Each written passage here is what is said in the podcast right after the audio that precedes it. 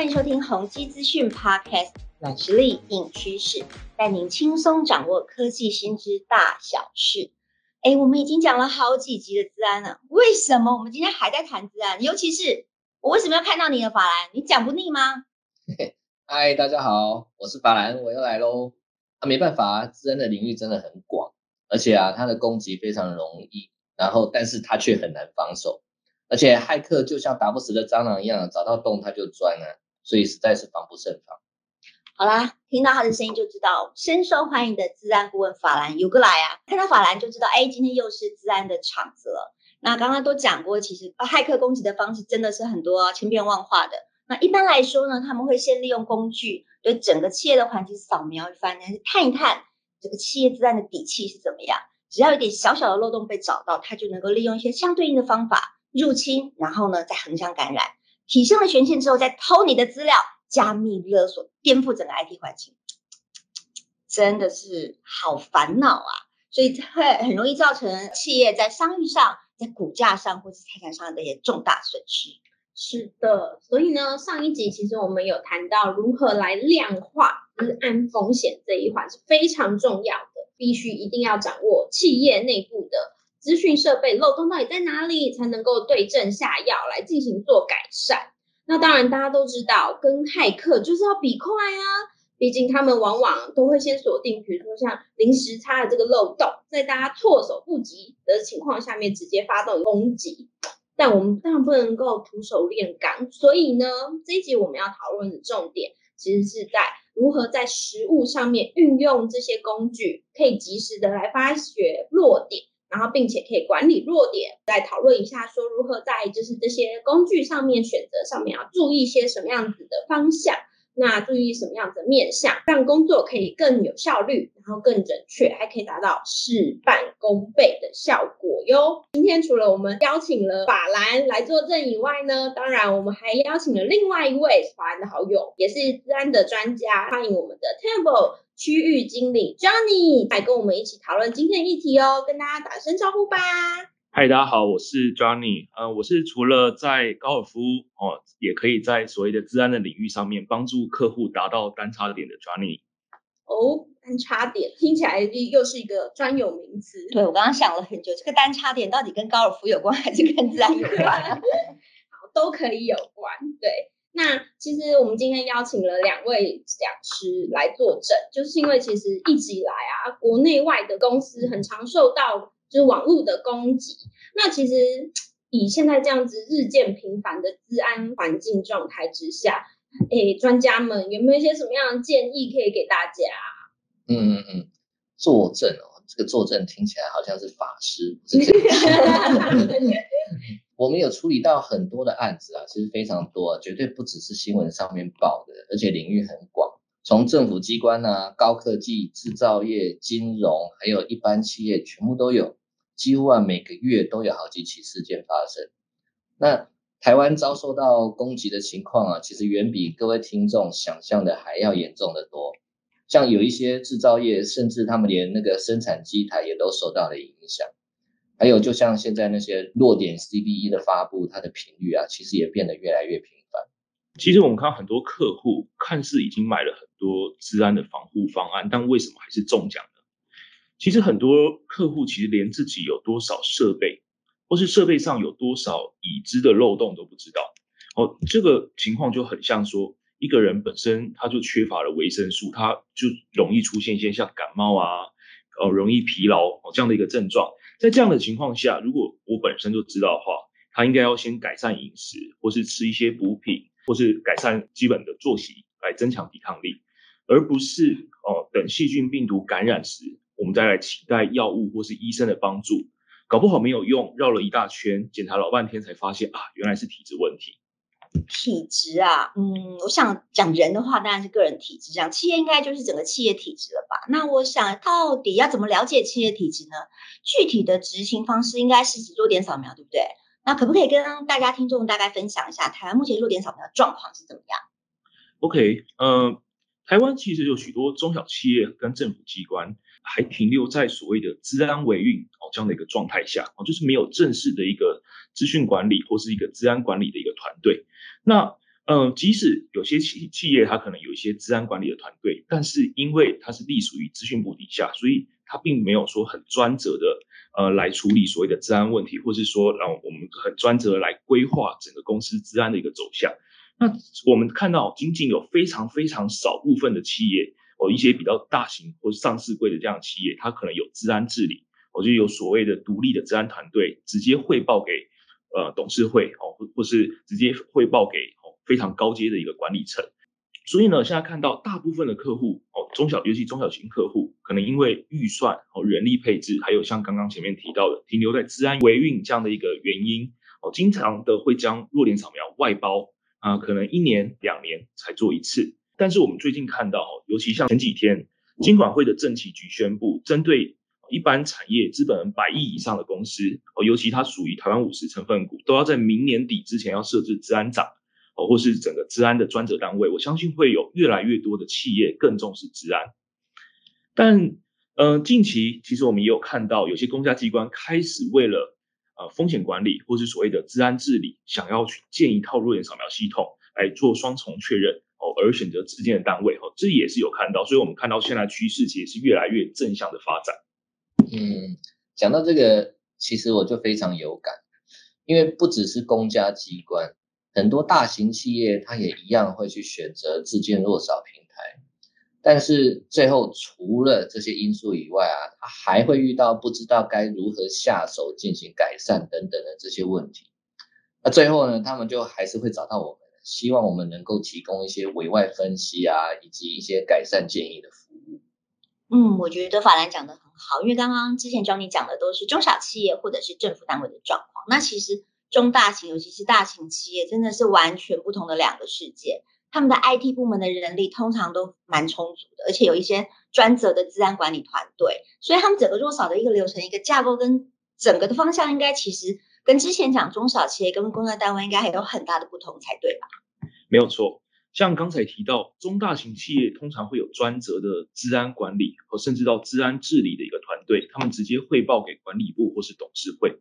像我们有一些大型制造业的客户，呃，原先他们是使用所谓啊委外服务的方式，他可能一年做一次两次的检测，但因为内部整个呃主机哦加湿武器可能近五千台，呃，服务商提供的报告其实非常难以的帮助这些客户做所谓的弱点追踪管理哦，或是提供哦一些供他们呃董事会做风险评估决策的一些报告。所以客户通常希望去增加所谓的扫描频率，那同时有更好的方式可以来改善弱点的管理。所以呢，他们选择用自建这样的一个平台，希望可以去呈现整个啊风险的一个全貌。由于扫描不再受限于服务商，所以扫描的频率由半年改善为大概一个月或或是两个月一次，可以更快的去揭露这个弱点。那这个弱点的资料再去搭配哦一些第三方的弱点风险预测的一个功能。哦我们帮助他哦去找呃找出所谓风险最高呃呃需要及早修正的一个弱点，那也设定呃排权排程扫描哦或或是说透过像分权管理哦等等的方式，让不同的使用者可以去掌握并修补自己所负责的一个弱点。嗯，那我刚刚听到，其实前面有提到说，哎，每次如果只要有重大的弱点啊，试出来就是要进行修正这样子部分，无论是每周或者是一个月这样子的时候，其实对于 IT 来讲，loading 其实是有一点重的，而且一定要做到全面，就是全公司的全系统扫描吗？感觉起来很花时间呢。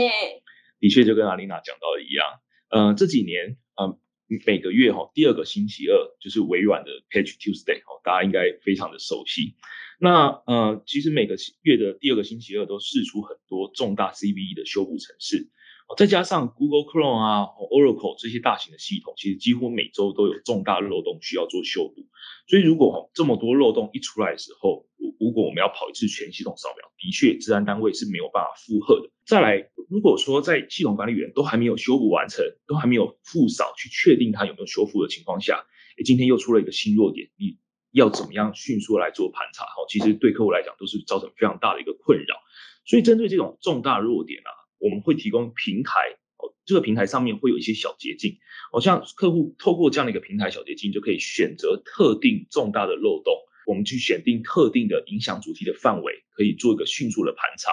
以我们的经验来看，大概我们可以缩短百分之九十五哦到九十七左右的盘查的一个时间。嗯，我刚刚听到一个重点哦，顺便将你有顺便替听众问一下，那个在进行大量系统弱点扫描的时候啊，会不会影响到公司的网络，或者是说造成电脑变慢的情形？那如果会，那应该要怎么解决呢？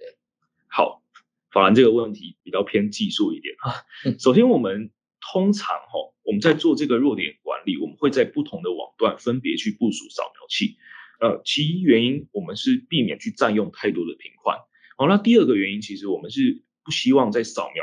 呃扫描器跟所谓的扫描的端点中间哦会被防火墙来做影响。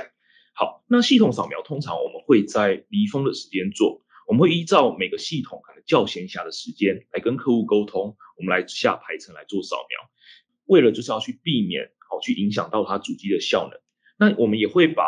呃扫描的这个频率、次数跟中间的延迟哦，一一的依照各个不同的系统来做一些调整。那呃扫描器就不会一直不断的对这个机器来做试探，那进而去让这个机器无法回应，造成这样的一个情况。了解。嗯，刚刚讲的真的很技术，我有点不太行，但是但是没关系。尽管技术听不懂，但是其实坦白说，我们还蛮常听到客户在抱怨。那有有一些人说，哎，扫描后一些修补的流程，不管是在追踪还是派工上面，其实都还蛮占用时间的。这个这个是真的吗？有办法可以改善吗？有，其实是有办法可以改善的。像我们在呃台湾某寿险单位里面啊，他们原本是属。啊，采用所谓比较单机版的一个弱点扫描的一个软体，那其实扫描后就啊，这个客户就有跟我们抱怨过，说扫描后需要大量的人力跟时间去分析结果，去产生报告，那还要去派送给超过五十位的系统应用哦系统管理者，那去呃治安人员，我们还要去追踪所谓的修补的状况，那其实这样的一个流程非让他们非常难以的去回应经管会的安全集合。所以呢，他们透过一个呃新的一个弱点管理的平台，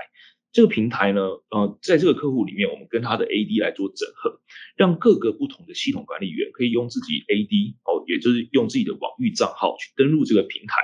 那登录这个平台之后，由于我们事先会设定好说，哎，这个系统管理员他是负责哪一块范围的一个设备，那他只能看到他这类呃这个范围设备的一个修补的状态。那呃，由于我们去改改善了整个扫描的一个流程哦，所以弱小的范围可以有重要的设备拓展到全公司。这个客户里面单次弱点评估哦，跟后续修复流程的时间，我们从六个星期哦降到两个星期。呃，在整个资料呃统一收集之后，也可以依照各种不同的规范哦，像我们可能可以很轻易的去回应尽管会哦或是稽核的一些要求。嗯，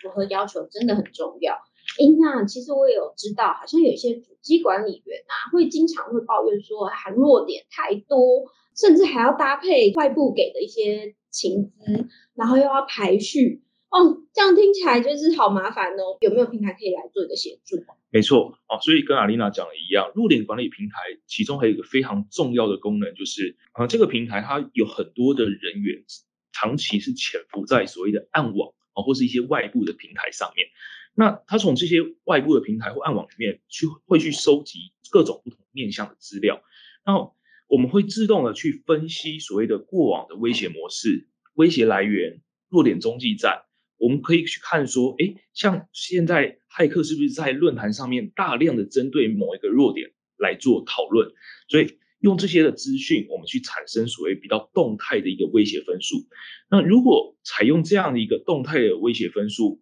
来做排序处理，那这才是最有效率哦，降低企业风险的一种方式。嗯，听起来我觉得好像功能蛮多的，可是我坦白说，功能再多都不如要有一些报表让人家看。那其实现阶段蛮多厂商都可以呈现一些视觉化的一些报表或者仪表板，而且还有蛮多的样板可以选择。可是我说实在的，模板再多也不如刻制化吸引人，毕竟每个人想看的东西不一样，每个人想在意的也都不同。那在报表的方面，呃，有办法可以克制吗？报表跟仪表板的部分是可以完全克制化，完全正常。是的，每一次的扫描结果，哦，它它都会存在资料库中，方便做前后差异的比较。哦，为什么这个很重要？前后差异比较可以做到说，哎，这一次扫描新出现的风险有多少，这一段时间修复了多少风险，因为这就关心的关系到所谓治安单位上面的 KPI 嘛，它是修复一个比例。那有哪些弱点已经有修正到，还没有修补？这可能是老板在意的。他还老板还会在意什么？有哪些弱点已经有很很多骇客在利用，但你还没修哦？就是例如一些重大弱点，像前阵子呃 Zero Logon 哦，或是像 Print Spoiler 哦这一类的弱点。好，所以呢，在整个仪表啊刻字化的部分之外呢，甚至哦整个仪表板的排版，它的样式。每一个栏位、每一列里面的参数，其实都可以做到完全细节的刻字化哦。那甚至说，如果有些单位它可能啊不只有一个系统管理员，他希望可能做一些角依照角色的一个分权哦。就像前面有提到，我们也可以做到每一个角色登进来之后，他再去刻字化他想看的仪表板哦，来达到完全的一个分权管理，达到更进阶的一个操作。嗯，像你提到的这一点哈，其实我非常认同。有些公司啊，他们买了落少工具之后啊，隔没有多久，他就开始抱怨它不好用，然后就想要开始评估其他的工具。这是为什么？因为很多治安人员他在评估落扫工具的时候，哈，呃，通常很容易只有评估到自己想要做的，然后想看自己想看到的报表或者是仪表板长什么样子，然后只要一确认它符合自己心里的期待。他就兴冲冲的就提供这个评估报告给长官，然后就买。所以建议在买之前一定要把这个分析的角度把它拉高，去思考，或者是说找长官一起讨论，了解一下以长官的角度想看到的会是什么东西，然后这一并列入思考之后呢，才能够真正的找到最适合的工具。嗯，讲到最适合的工具，就想问法兰跟 Johnny。哎，那究竟刚刚讲了这么多，有没有推荐什么样子的弱少工具是可以，就是符合大家这，也不论是达到就是刻字化仪表板呢，还是长官想要看到什么时候，也可以立刻拿出来给他们看一下，这样。那以及有些工具是不是适合的产业类别，也可以就是跟我们分享一下这样子的案例啊？OK，好，主要其实有两个方案可以比较适合哦这样的一个应用。第一个方案叫 Tenable 点 SC。我请问一下，tenable 怎么拼？我怕现现场有些人他可能没有听过。OK，T N A B L E。OK，对，Tenable，对，美国的上市公司。是，嗯，好，那上面啊，之前我们有提到四大的特点，各位还有印象吗？哦，第一点就是高度克制化仪表报表，第二点在分权管理的部分，第三点风险型的一个弱点排序，在第四点重大弱点修补平台。哦，这样这四个特点哦，其实在 Tenable 点 SC 上面都可以做到。它是一个完全落地的一个扫描平台。当然，前端扫描器还是用 Nessus 来做扫描，扫完之后把结果汇整到平台上面来做后续的流程。除了前面提到特点之外，还可以做到合规性扫描。哦，例如哦，有些客户会拿 CIS 的范本，我们来对系统或是网络设备做合规的检查。除了标准部署之外，呃，Tenable 点 SC 也适合在网络实体隔离或是机房分散在世界各地哦这样的一个企业。那呃，它的计价方式跟 Nessus Pro 不不太一样。Nessus Pro 是不限定扫描的范围，但只提供 Excel 的报告。那 Tenable 点 SC 我们是看有多少装置要纳进这个管理平台来做收费，从五一二 IP 起跳。好，那在第二个方案的部分。哦，是所谓 Tenable I/O 哦，那 Tenable I/O 它是一个 SaaS 的一个管理平台。前面提到的大功能，大部分 I/O 上面都有，但就是克制化程度没有那么高。那 I/O 上面啊，也可以选择去增购啊，像扫网站应用程式，或或或是像容器 Container 这类哦这样的一个功能。哦，那 I/O 的最小的购买的数量在六十五个啊 user。对的，你讲完了。但是呢，我头有点晕哎！你讲的很明白，但是我听得很不清楚。那到底什么样的客户适合 Tenable SC，什么样的客户又适合 Tenable IO 呢？可不可以简单一句话给我们讲一下？好，一句一句话是吧？好，试试试看不换气。呃，简单来说，五百 IP 以上的客户，尤其是金融、大制造、政府、军方这种资料敏感的客户，就是用 Tenable 点 SC。那 Tenable 点 IO 这个 SaaS 平台。它则是适用在六十五 U 以上的中小型客户，甚至这些客户他可以希望可以同时一个方案管理主机弱点、网站应用程式弱点或是 container 弱点的客户。OK，我懂了，谢谢。好，今天其实非常感谢 Johnny 哈，利用这么短的时间做了精辟而且深入浅出的解说。那另外呢，在漏洞风险得到有效的管理之后呢，那该做什么？又后面又应该要如何对症下药来进行改善？那其实这方面呢，有的问题可以很简单处理，但是有的却非常的复杂。那所以这其实又是另外一个故事了。那真的碰到了问题啊，相信各位听众在业界应该也有非常多的专家朋友可以提供咨询啊。那当然也非常欢迎呃大家跟我们宏基资讯的专家进行讨论。是的，其实我知道大家如果今天听的时候，哎，